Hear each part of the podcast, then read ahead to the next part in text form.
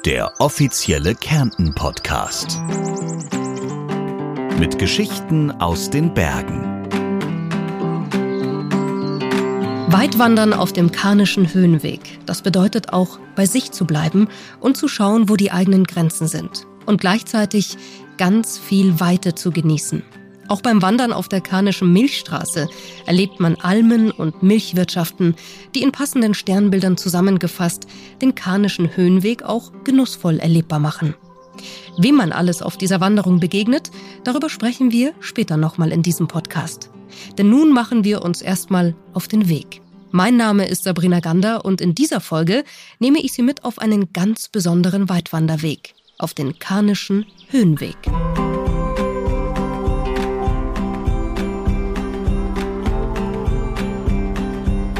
Ausgehend von Silian in Osttirol führt die 150 Kilometer lange Strecke des Karnischen Höhenwegs bis nach Arnoldstein im Kärntner Geiltal.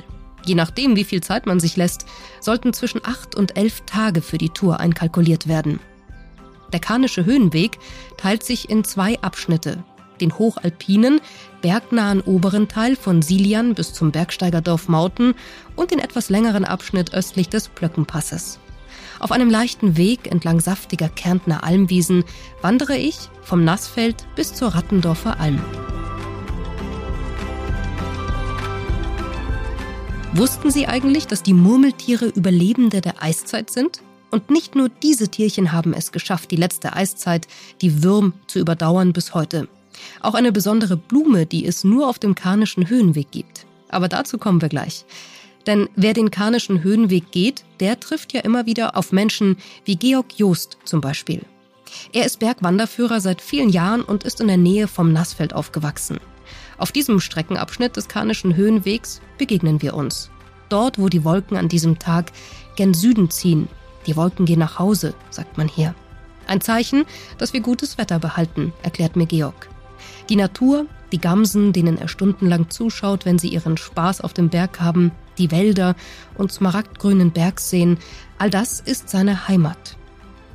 Und man kann hier auf vielen Ebenen, auf allen Etappen etwas lernen.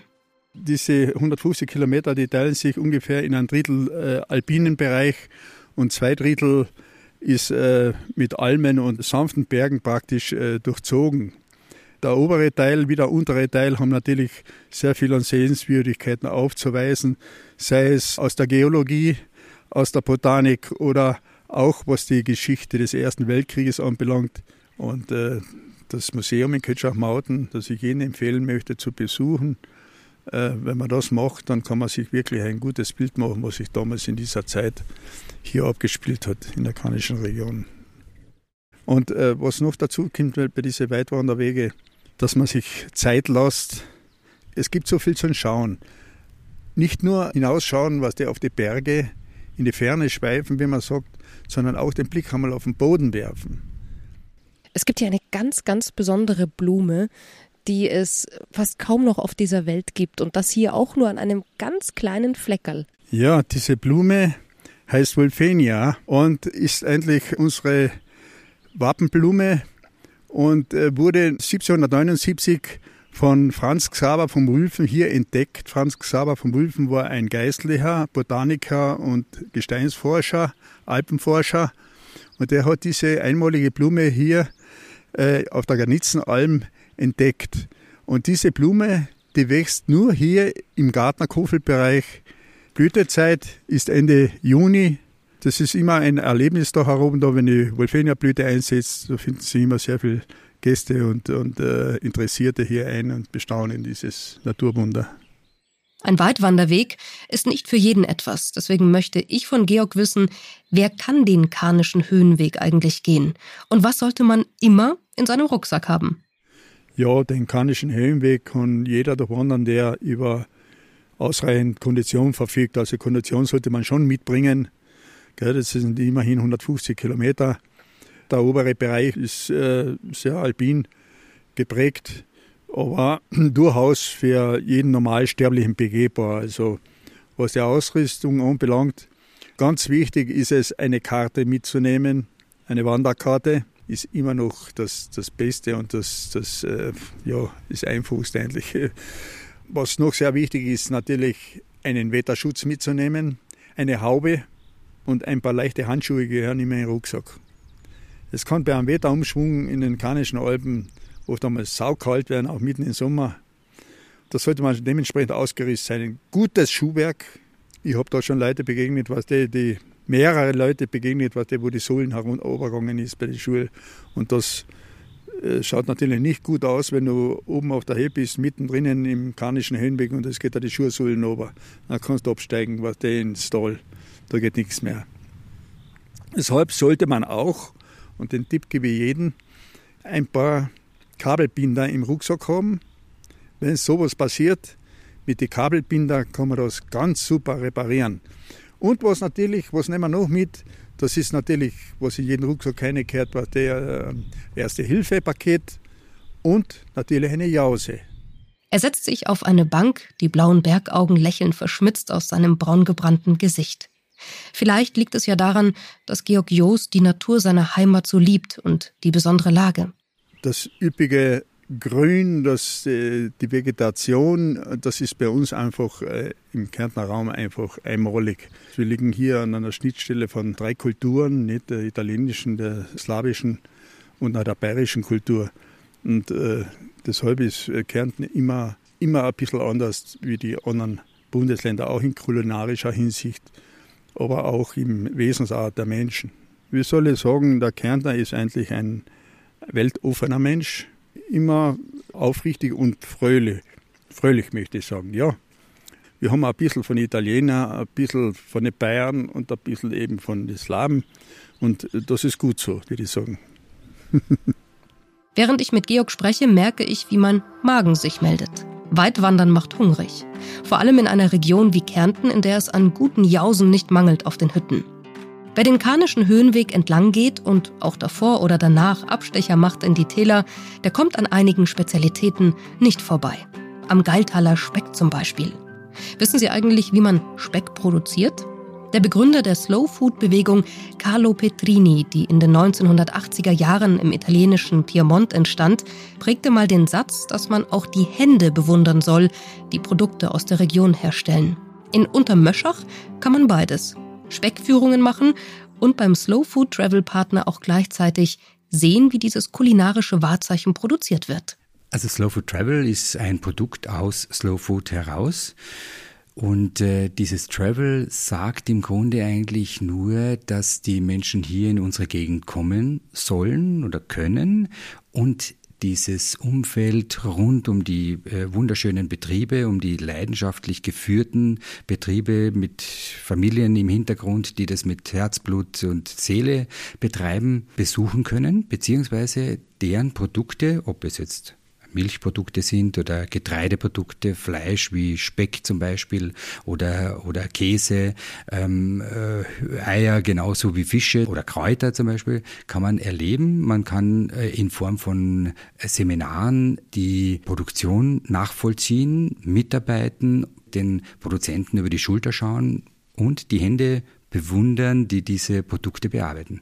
Das ist Johann Steinwender oder besser Hans, denn sonst verwechselt man den Steinwender Junior mit dem Senior, erklärt er mir. Hans Steinwender ist Besitzer des Lerchenhofs und ein Mann, der Visionen liebt und lebt. Vielleicht liegt es ja an der besonderen und sehr romantischen Geschichte, mit der man am Lerchenhof aufwächst. Ja, begonnen hat die Geschichte 1848, als ein junger Industrieller Julius Emanuel Wodler hat er geheißen.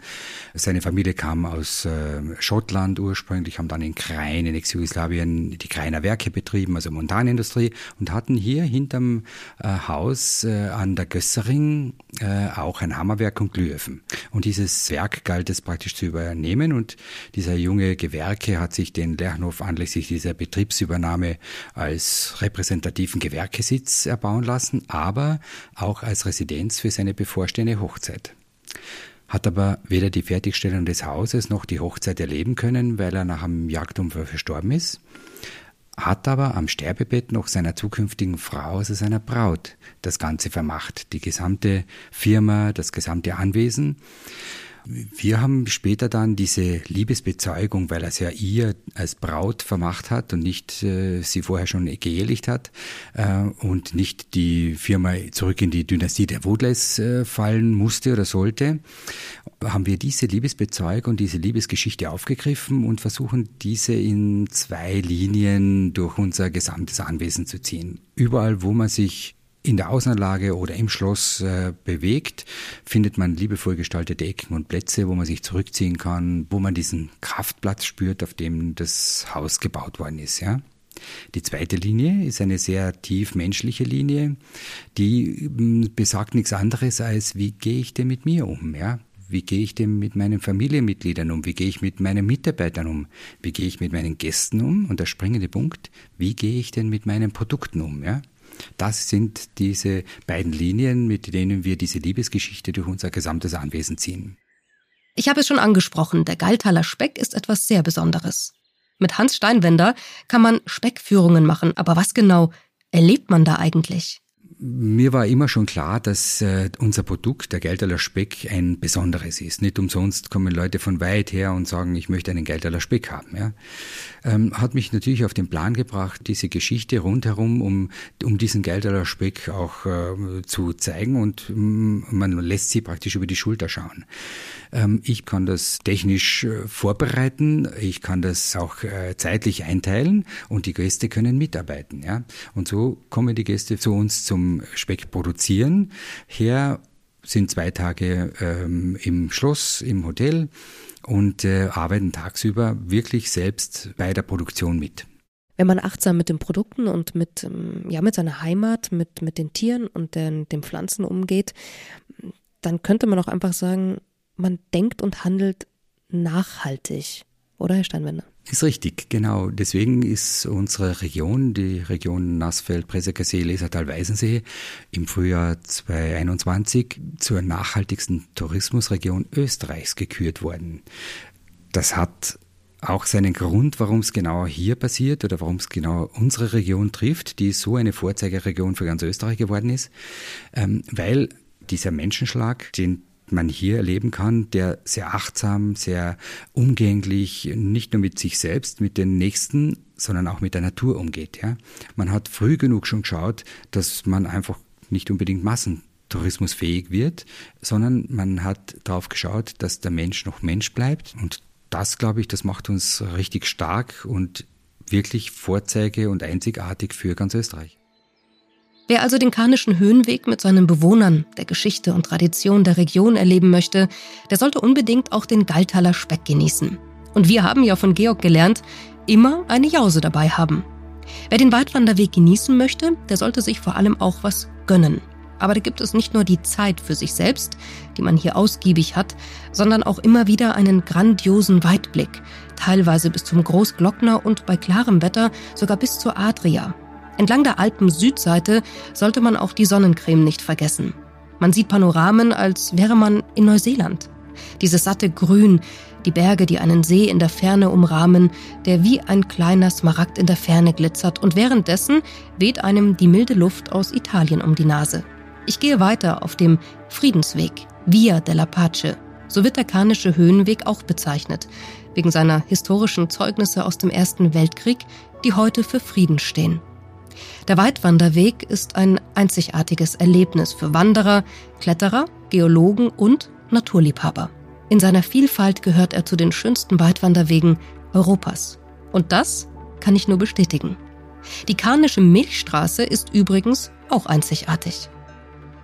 Die 13 Almen in der Karnischen Region reihen sich wie die Sterne der Milchstraße in einer einzigartigen Berglandschaft aneinander zwischen Almwiesen und Berggipfeln entlang der Landesgrenze zwischen den Almen im Kärntner Galltal und dem italienischen Friaul kann man unterschiedliche Sternbilder entdecken.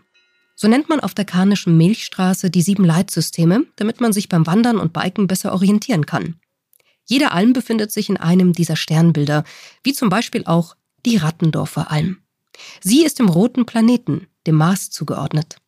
Ja, der rote Planet, ich würde sagen, das sind sicher die tollen Sonnenuntergänge, wo dann der Droghofel ähm, ihr beleuchtet wird. Es ist dann alles in Rot, es leuchtet alles in Rot. Und ich denke, ist sicher mit dem zu vergleichen. Und natürlich auch die Erde dort, es wachsen sehr viele Kreitlern drüben, sehr interessante Blumen, ähm, es ist ein Blumenfeld voll drüben. Ähm, ich glaube, ja, von allen ein bisschen was nachher. Ich war zwar noch nie am Mars, weiß nicht, was dort wächst. Aber ich denke, die Rattener Alm hat sehr viel zum Bieten. Die Wirtsleute Dorli und Georg Ertel betreiben die Almhütte und die Käserei auf der Rattendorfer Alm. In 1500 Höhenmetern kann man bei ihnen den bekannten Geiltaler Käse kosten. Das Almleben kennt Dorli seit ihrer Kindheit, als die Eltern mit ihr immer im Sommer nach oben fuhren. Und irgendwie kam die Rattendorfer Alm wieder in ihr Leben zurück. Ähm, ich war mit meinen Eltern auf der Alm, als, als Baby eigentlich, und ähm, habe dann eigentlich irgendwie schon für mich beschlossen, na sowas wenn wir nicht weiterführen, weil doch sehr viel Arbeit ist. Und irgendwann habe ich dann ähm, den Mann kennengelernt und nach Jahren ist er dann auf die Idee gekommen, er möchte selber gerne mal Alm betreiben und das hat ihn einfach ähm, interessiert. Ja, und dann haben wir beschlossen, ähm, dass wir die Rattendorfer Alm übernehmen und das war dann witzigerweise die Alm, wo ich groß geworden bin, mit sehr vielen Erinnerungen und sehr vielen ähm, schönen Geschichten, was ich dort eigentlich erlebt habe, wo ich mich dann erst wieder erinnert habe, was ich eigentlich alles oben als Kind ähm, wirklich erlebt habe und was eigentlich sehr schön war. Georg, wie kann man sich das Leben auf der Alm vorstellen? Von wann bis wann seid ihr dort und was macht ihr dort alles? Also wir sind ungefähr von Anfang Juni bis Ende September auf der Alm, bis Anfang September mit Kühe. Also da haben wir die ganze Landwirtschaft oben zu machen. Wir machen Käse oben. Wir haben Kälber, auf die was wir aufpassen, also die was nur zum Fressen um sind, was wir nicht melden müssen. Und wir haben 60 Kühe oben. Aus den 60 Kühe, die werden jeden Tag zweimal gemolken. Und aus dieser Milch wird dann der Geldtaler Almkäse hergestellt. Also mein Tag fängt an um Viertel nach vier. Ich stehe auf. Wir gehen die Kühe von der Weide holen. Also mit meinen Holter, mit den Leuten, die auf die Kühe aufpassen. Und wir helfen also die ganze Arbeit um zu verrichten. Also wir holen die Kühe einer wir bringen sie in den Stall, die werden in den Stall gemolken und dann kommen sie wieder auf die Weide hinaus. Also die Kühe schlafen nie im Stall, die sind den ganzen Tag auf der Weide, kommen nur am Abend und in der Früh zum Melken hinein. Dann kommt in der Früh die Milch herunter, da ist schon die Milch vom Vortag, vom Abend, die wird dann zusammengemischt und dann haben wir ungefähr 1000 Liter Milch und aus den 1000 Liter Milch wird dann guter Käse gemacht. Das heißt also, bei 1000 Liter Milch, da kriegen wir ungefähr 100 Kilo Käse heraus mit den Käsen fangen dann um 8 Uhr an ungefähr und das dauert dann ungefähr bis um 1. Dann tun wir essen und dann geht's, haben wir ein, zwei Stunden Pause und dann geht das selbe Spiel wieder von vorne an. Also wir gehen die Kühe wieder hereinholen, gehen die Kühe wieder melken, bringen die Milch herunter, die wird dann gelagert für den nächsten Tag.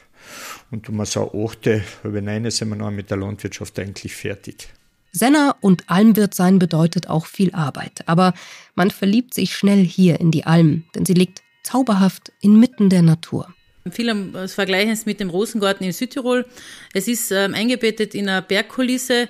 Äh, linker Hand ist es Kalkgestein, es sind alles ähm, felsige Berge. Rechts sind die bewoldet, also begrünten Berge, wieder Hochwipfel und äh, Richtung Straniger Alm, Ringmauer, das sind alles grüne Wanderwege. Und wir sind mittendrin, wir haben, ähm, bei uns kannst du klettern gehen, und sonst für die, für die, was die Natur genießen wollen, ähm, sind die grünen Wiesen und die schönen Wanderwege sehr ideal zum Bewandern.